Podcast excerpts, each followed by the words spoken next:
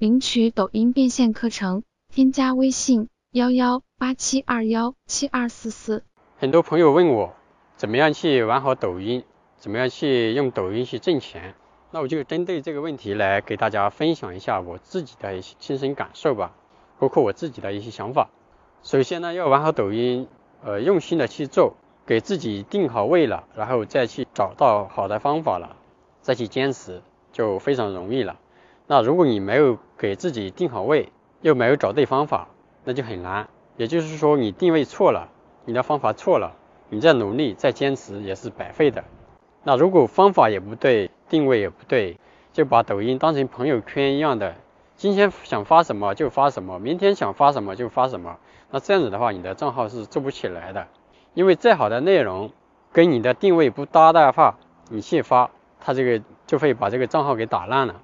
这个平台这个系统，它根本不知道你想推什么，它根本也不知道应该把你这个内容推送给谁。你今天发搞笑的，明天发旅游的，后天发一个美食的，那这样子的话，这个系统都被你搞懵了，它也不知道该把你这个内容推送给什么用户去看了。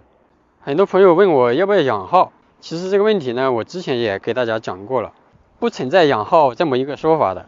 啊，养号呢，只是某些搞培训的、卖教程的自己搞出来的，其实这个根本不存在的，也也并不是说你养一下号，你这个抖音号就能做得出来的。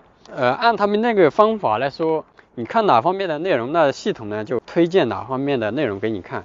我不知道大家有没有仔细去观察一下，去发现这个规律。就比如说你经常看搞笑的，那肯定你刷抖音的时候就会经常看到一些搞笑类的视频。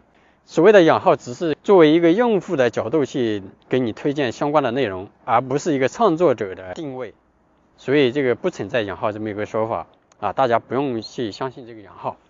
那我们要怎么样去定位呢？怎么样去找方法呢？我们可以找一个同行同类的一个大咖，你可以看一下人家怎么拍，怎么定位。同行是我们最好的老师，不管你是做哪个领域，他都有做得好的一些前辈啊，一些大咖呀。大家可以去看一下，一些大咖也好，一些网红也好，他们的账号运营成功都有一个共同的特点，就是他们有清晰的思路，有清晰的定位，所以他们才能够做得出来。要玩好抖音，其实要做的东西还是很多的，所以这个也不是我一个视频能够讲完的，包括怎么样写文案呀，怎么去拍摄啊，怎么样去编辑啊，大家呢可以看一下我其他的视频，给大家简单的做一个总结吧。第一，要给自己做一个精准的定位；第二，要找对方法；第三，要坚持。总结下来就是定位、方法、坚持。给自己定好位以后，再找对方法，再坚持就可以了。如果大家还有什么问题呢，可以关注我。完整课程添加主页微信。